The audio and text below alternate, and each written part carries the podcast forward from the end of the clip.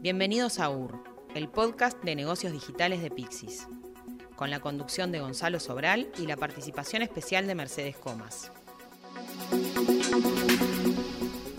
Hola, ¿qué tal? ¿Cómo están? Bienvenidos a un nuevo episodio de UR, el podcast de negocios digitales de Pixis. Mercedes, ¿cómo estás? Gonzalo, muy bien. ¿Y tú? Muy bien. El programa de hoy va a ir por muchos temas, pero la entrevista central, vale la pena reparar allí, tiene como núcleo el tema de la ciberseguridad, porque lo venimos hablando y todo lo tienen claro, la explosión que hubo de el uso del comercio electrónico y de los negocios sobre plataformas digitales. Ahora, esto de alguna manera expuso mucho más gente a posibles inseguridades, sin duda, desde usuarios finales hasta comercios. ¿Cómo asegura un comercio a sus usuarios de que está protegido cuando realiza compras allí? ¿Cómo nos aseguramos nosotros como usuarios de que eh, vamos a estar protegidos una vez que ingresemos a hacer una compra electrónica? De todo esto hablamos con un hombre de la casa, con Jorge Salazar, que es uno de los fundadores de Guayoyo, un especialista que explica muy bien, con su tonito venezolano, las particularidades que tiene la ciberseguridad en estos días donde hay mucho, mucho uso de los negocios sobre plataformas digitales. Pero antes y después de eso con tenemos muchas cosas para contarles. Yo quería en el arranque nomás eh, reparar en algo que es relativamente eh, nuevo y es el lanzamiento de las nuevas comunidades por parte de, de Twitter. De hecho, la compañía hace unos días lo comunicaba diciendo siempre ha habido una amplia, peculiar y maravillosa gama de conversaciones en Twitter, pero no hemos hecho lo suficiente para ayudar a conectar a las personas que están interesadas en las mismas cosas. Ahora todo está cambiando, estamos probando comunidades, una forma de encontrar personas y conectar fácilmente con aquellas que quieren hablar de los mismos temas.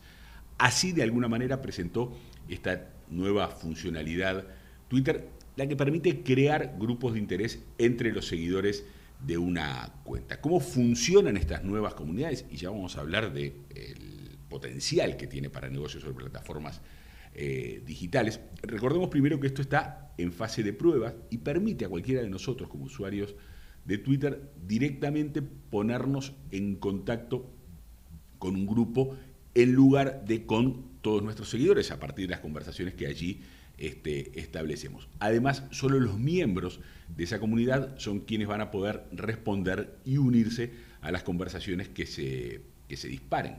De cualquier manera, aunque los usuarios puedan tuitear solo a la comunidad para mantener una conversación centrada en un tema de interés, las páginas o los timelines de la comunidad van a estar disponibles públicamente para que cualquier persona pueda leer, citar y reportar eh, los tweets. Y los miembros podrán acceder a las comunidades a través de una pestaña dedicada en la parte inferior de la aplicación, por ejemplo si lo que usan el sistema operativo iOS o en la barra lateral de twitter.com. Por ahora en Android solo se va a poder seguir la conversación, pero no participar de, ellas. Hay roles especiales dentro de las comunidades y demás, y una serie de reglas muy eh, estrictas que tiene Twitter que las puedan repasar en la página. Esto en realidad del armado de comunidades, más allá de las conversaciones, empieza además a despertar una segmentación muy interesante para quienes busquen particularidades dentro de los eh, usuarios de Twitter para explotar la potencialidad de los comercios digitales y esto es seguramente uno de los pasos siguientes y una manera que tiene la red social del pajarito de hacer rentable esta nueva funcionalidad. Dejando esto por acá, Mercedes, te invito a escuchar lo que Jorge nos contaba sobre seguridad.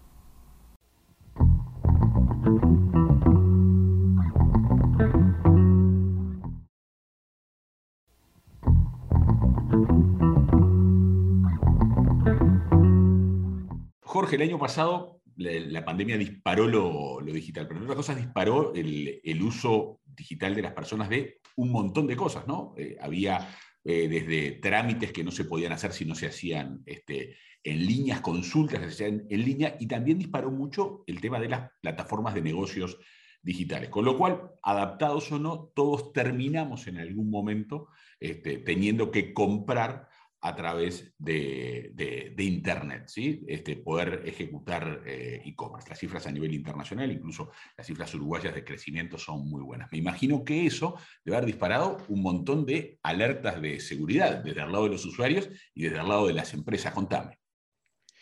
Bien, este, bueno, como lo comentas, em, definitivamente la, pandemia eh, aceleró todo un proceso de transformación digital eh, había muchos negocios, o sea, muchos rubros donde, digamos, el tema de, estar en, en, lo digital, en la tecnología eso no era de repente una prioridad, por un tema de repente de, también de inversión, ¿no? Sin duda. El tema, por ejemplo, en el comercio electrónico, en el caso de Uruguay, era uno de los rubros que si bien venía este, creciendo, no estaba de alguna forma, este, había muchas cosas en las cuales no estaba preparado, ¿no?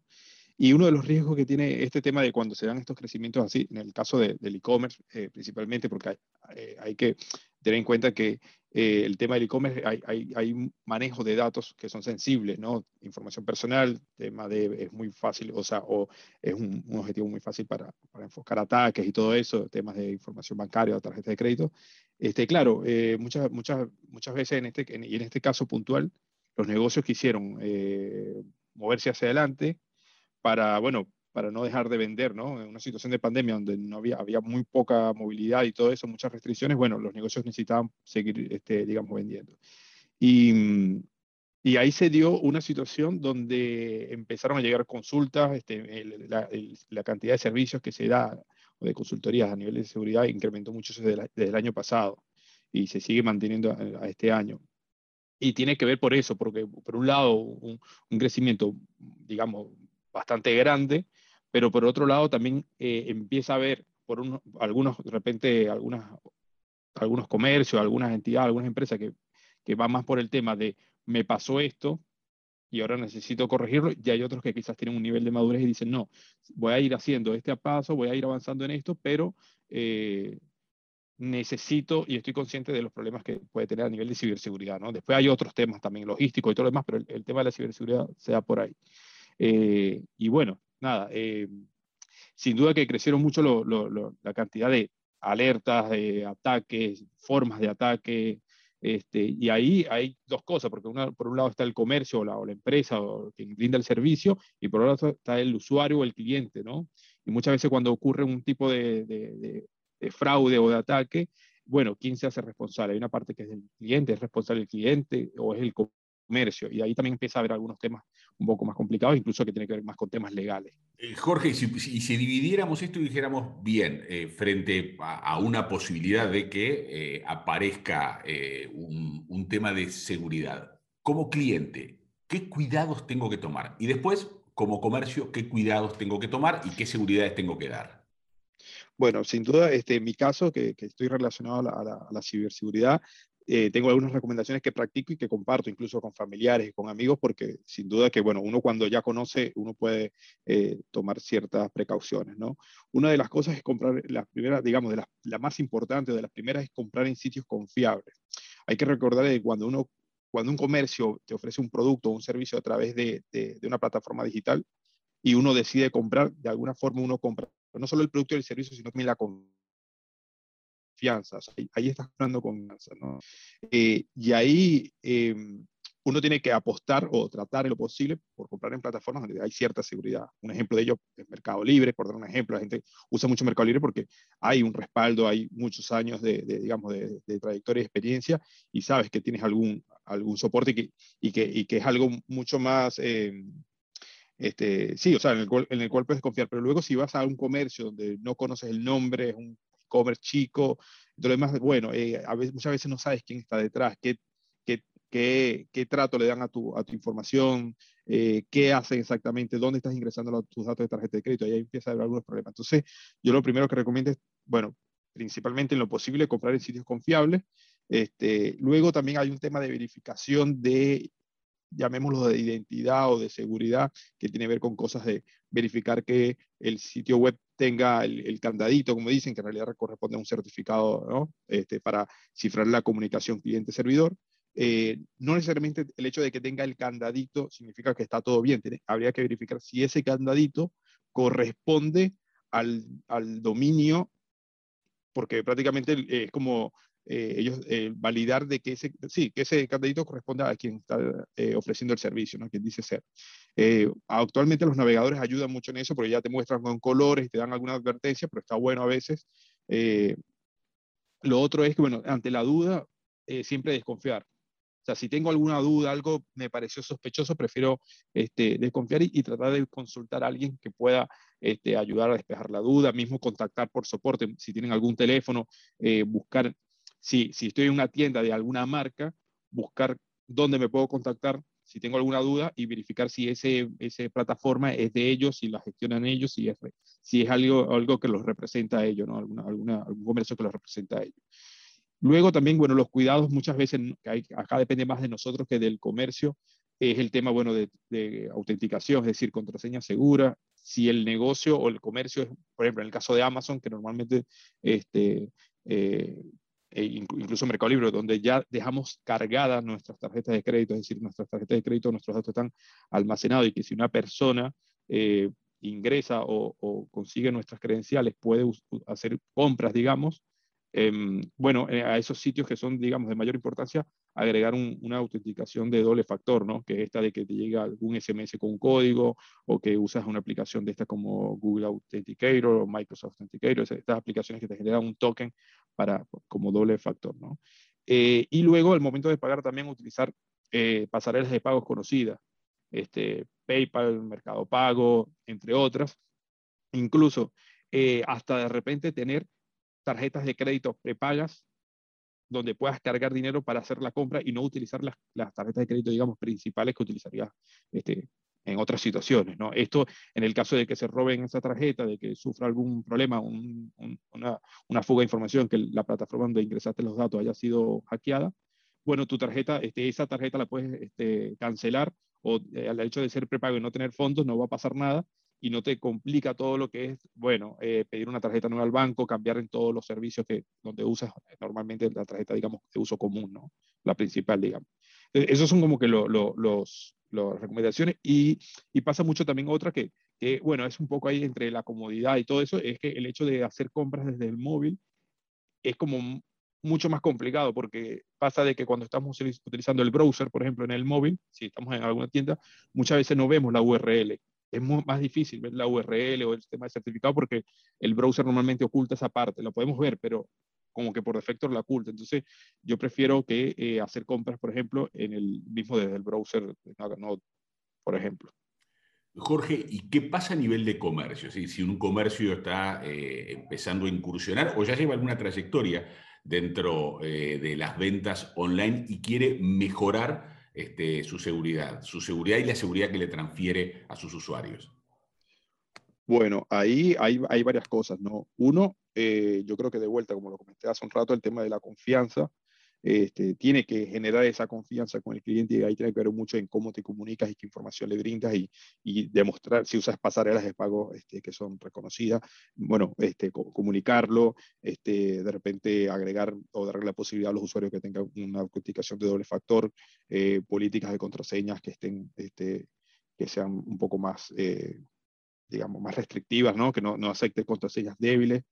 Eh, pero por otro lado, bueno, hay un tema de, también de, de, utilizar una configuración segura, que eso tiene que ver con el mismo certificado, de cómo hizo yo mi plataforma, o quién la gestiona también, ¿no? Porque muchas veces, este, normalmente lo que, lo que suele pasar es que se compra o se contrata algún servicio de plataforma e-commerce. Entonces, ¿quién está detrás de esa plataforma? ¿Quién la desarrolla? ¿Cómo la mantienen? ¿Es una plataforma que está actualizada?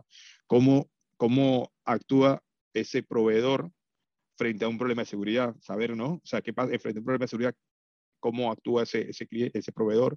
Eh, eh, bueno, luego eso, ¿no? Las, pasarelas seguras, no solo es importante comunicarlo, pero también intentar utilizar pasarelas de pago que sean seguras, que, que no solamente seguras desde el punto de vista de, de, la confianza y todo eso, sino también del tema de los procesos o procedimientos que tiene para, eh, frente a algún ataque, frente a alguna, algún tipo de, de, de amenaza, cómo, cómo actúa, ¿no? cómo responde frente a eso, cómo monitorea el tema de fraude, etc.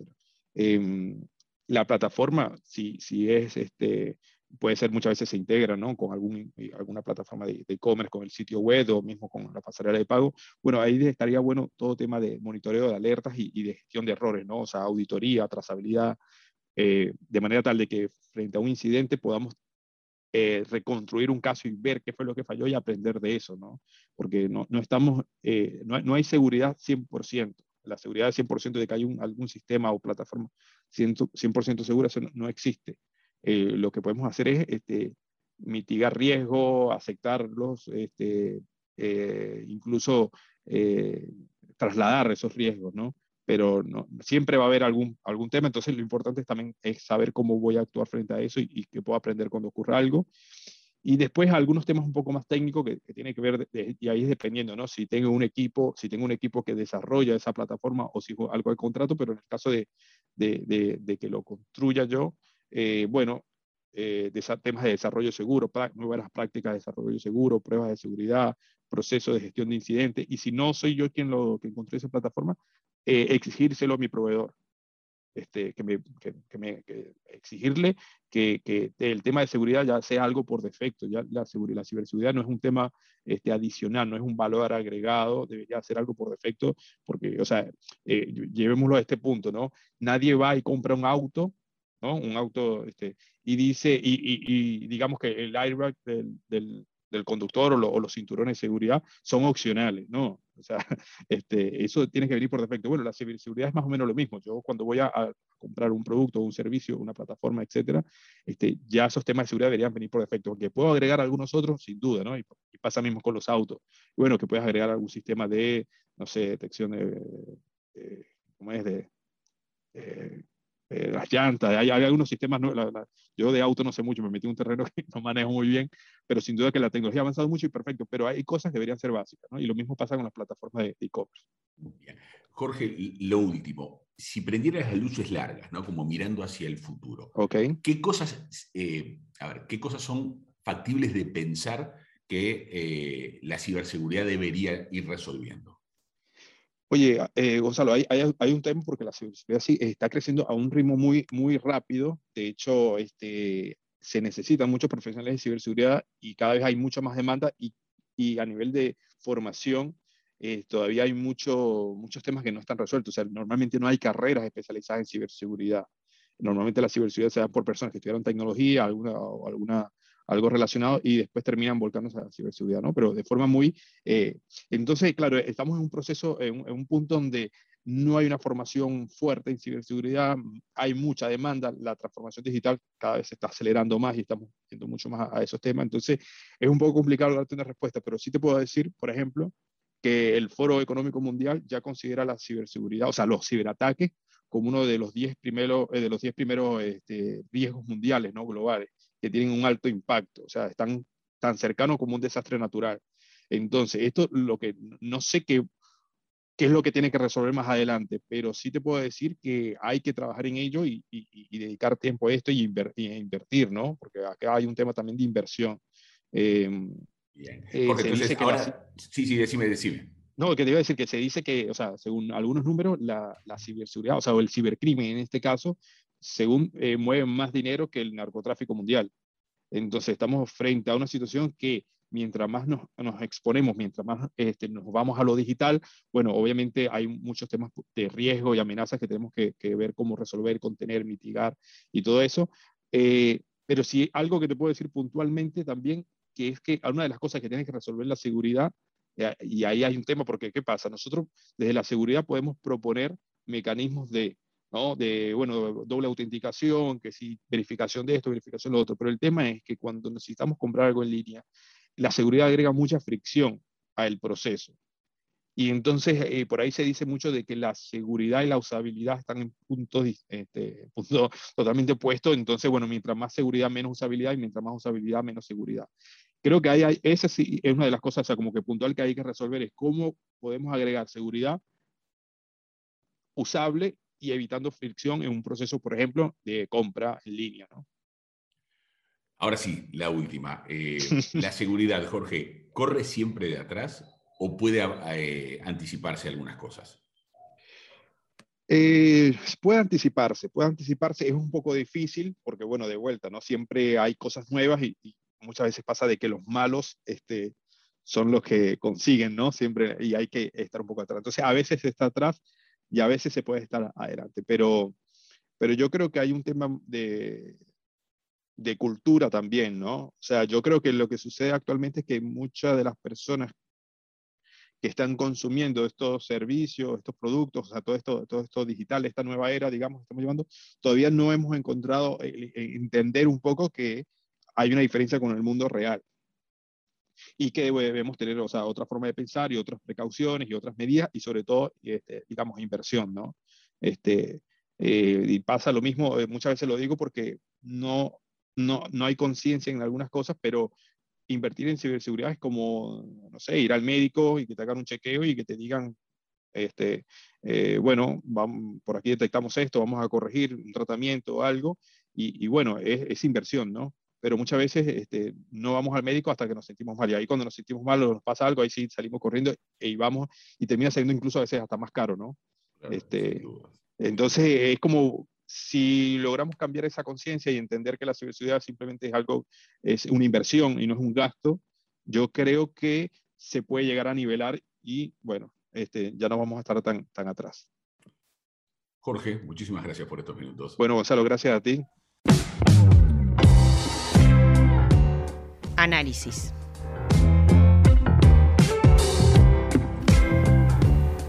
Mercedes, llegó la hora del, análisis y vamos a hablar de, del B2B, ¿no? Eh, un formato de, comercio fantástico, pero que siempre queda a veces como el hermano menor del, del, B2C en nuestras cabezas, aunque numéricamente no es así, y donde la omnicanalidad empieza a convertirse en un estándar y no en una, en una excepción, porque los compradores B2B no solo se están moviendo a la omnicanalidad, sino que ya hace tiempo que están allí instalados. Da la posibilidad de elegir entre canales en persona remotos y de comercio electrónico, los compradores han demostrado que los quieren todos. Una encuesta realizada por McKinsey a los tomadores de decisiones B2B confirma que la omnicanalidad no es simplemente una tendencia ni una solución a la pandemia, sino que es un elemento clave para las ventas B2B a nivel mundial.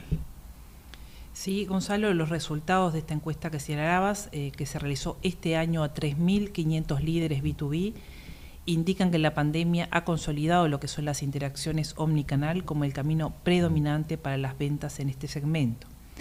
Los compradores dejaron en claro que prefieren una combinación de canales cruzados, eligiendo entre lo que son las interacciones en persona, las remotas o las interacciones digitales, según la practicidad y lo que sea el momento más oportuno.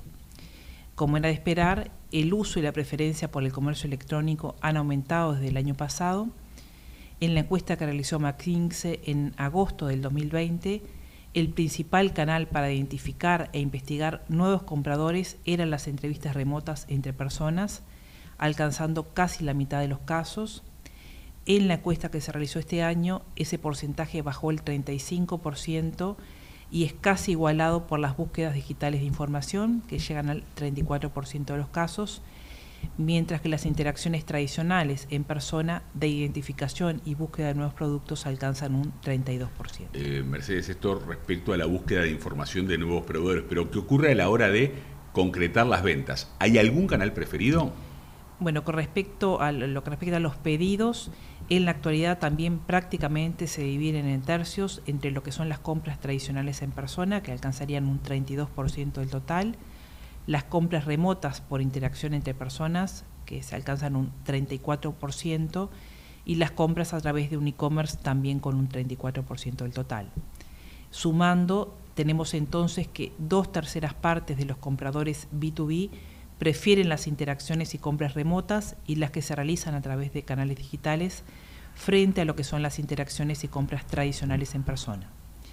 Los líderes B2B encuestados opinan que la omnicanalidad funciona e incluso supera lo que son los enfoques anteriores. ¿Y qué tan importante es esta opinión?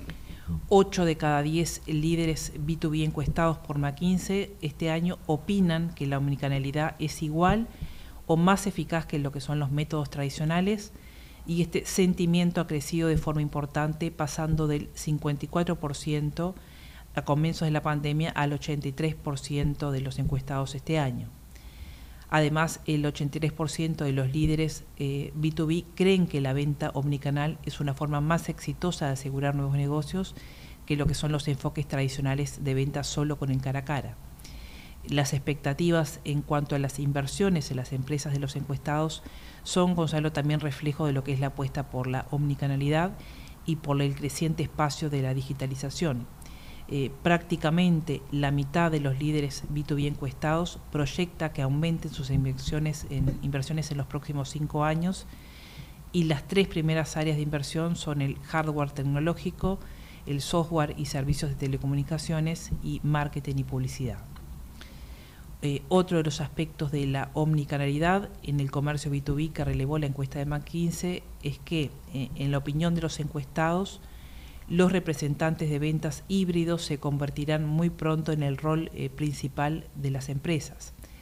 Estos representantes interactúan con los clientes a través de videoconferencias, de teléfono, de aplicaciones y de visitas ocasionales en persona. ¿Y en qué se sustentan estas previsiones?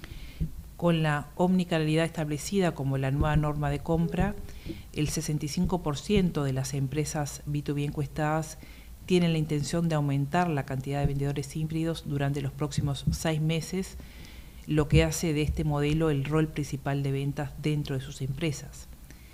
En la actualidad, Gonzalo, casi el 30% de las empresas B2B tienen roles híbridos de venta y el 85% de los encuestados opina que estos roles serán los más comunes en las organizaciones en los próximos tres años. Hay dos cambios principales que están impulsando esta tendencia. Por un lado, si bien se espera que casi todas las empresas puedan conectarse con los clientes en ubicaciones físicas a principios del, 2022, solo el 15% de las empresas B2B encuestadas espera que las reuniones de ventas en personas sean la norma en el futuro.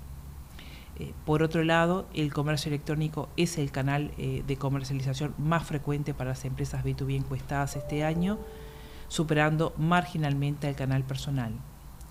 Eh, además, el 41% de los líderes B2B opina que el comercio electrónico es el canal de ventas más efectivo, superando las ventas en personas y por videoconferencia.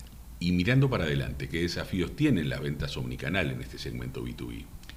Los puntos débiles incluyen encontrar la forma más efectiva para que los agentes de venta trabajen desde la casa, hacer que las interacciones remotas se sientan tan íntimas como son las experiencias en persona, y proporcionar pruebas de concepto y demostraciones digitales que brinden a los compradores eh, un nivel de conocimiento equivalente a lo que son los recorridos físicos.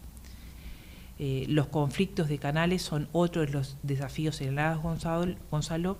Eh, dos tercios de los tomadores de decisiones opina que sus ventas, sus equipos de ventas se han encontrado con problemas de conflictos de canales, preocupándoles el riesgo de canibalización y si las transacciones digitales son un juego de suma cero. Mercedes, muy bueno el análisis, a prestar atención, ¿no? Por lo menos al, mundo B2B que no siempre lo tenemos tan presente. Vamos dejando por acá el UR de esta semana. Nos reencontramos en algunos días y recordarles que nos pueden seguir a través de las redes sociales de Pixis CX.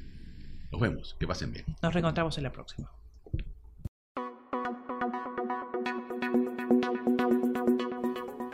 Suscríbete a nuestro canal y no te pierdas el próximo episodio. Te invitamos a seguirnos en redes sociales, en Twitter y LinkedIn. Búscanos como PixieCX.